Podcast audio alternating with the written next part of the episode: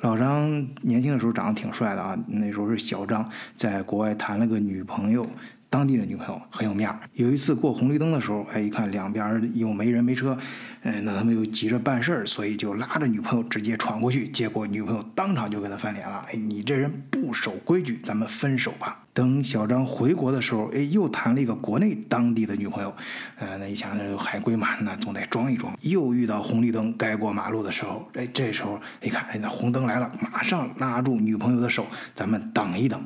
结果女朋友当场又跟他翻脸了。前后都没人，又没车，太死心眼儿了。咱们分手吧。换一个视角，也许世界大不一样。以德国视角，晚醉为你评说天下事。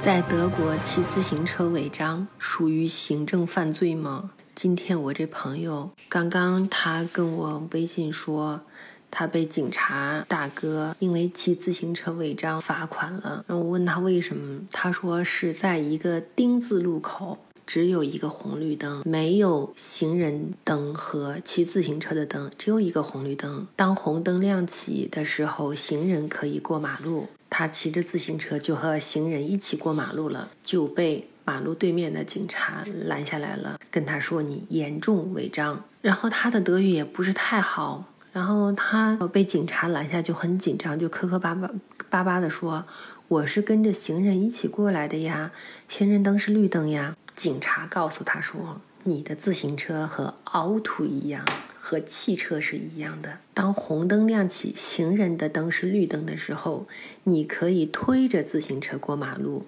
如果你骑着自行车和行人一起过马路，就就相当于是开着车闯红灯了，是非常非常严重的行政违法行为。他就很害怕，人家当时就问他要他的外国人居留卡，他就很犹豫。他想，我要么就装作没听懂他这句话，说我没带吧。但是又一想，好像听说德国法律有规定，外国人居留卡。必须随身携带，会不会因为他没带居留卡再被罚一下呢？然后犹豫了一下，还是把卡乖乖的给人家了。人家就告诉他需要罚款，罚多少啊？对方说六十欧。他说我哭的心都有了。超市里的牛奶一升量装的只有七毛三，他居然就因为我骑自行车过了一个几乎没有车辆的丁字路口，要罚我六十欧。我就把翻译机拿出来跟他说，在中国这是允许的。警察态度是很好，就跟他又说了一句话，听不懂，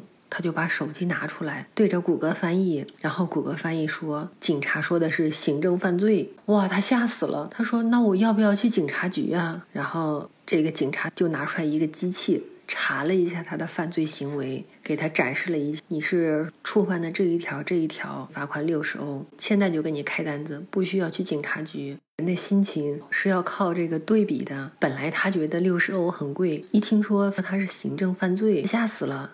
他就觉得只要不被拘留，六十欧一点都不贵。在他等着开单子的时候，他想了想，又去跟这个警察说：“我明白了，您说的意思是丁字路口不能骑自行车，只能走路。可是这个路口没有自行车的红灯，只有一个红绿灯，也没有区分是行人、自行车和车辆，所以我认为这个红灯是不明确的。”当然，他说不出这个话。先是看了谷歌翻译，因为在那等着对方开罚单，利用这个时间。然后他又说：“我不知道丁字路口的红灯是不能骑车的，我感到非常抱歉。而且是因为新冠的原因，德国的语言学校也不开门，我也没有去学驾照，我对这个交通规则不理解。”然后那个开单子的大哥就一边开单子，一边抬起头，默默地说了一句话。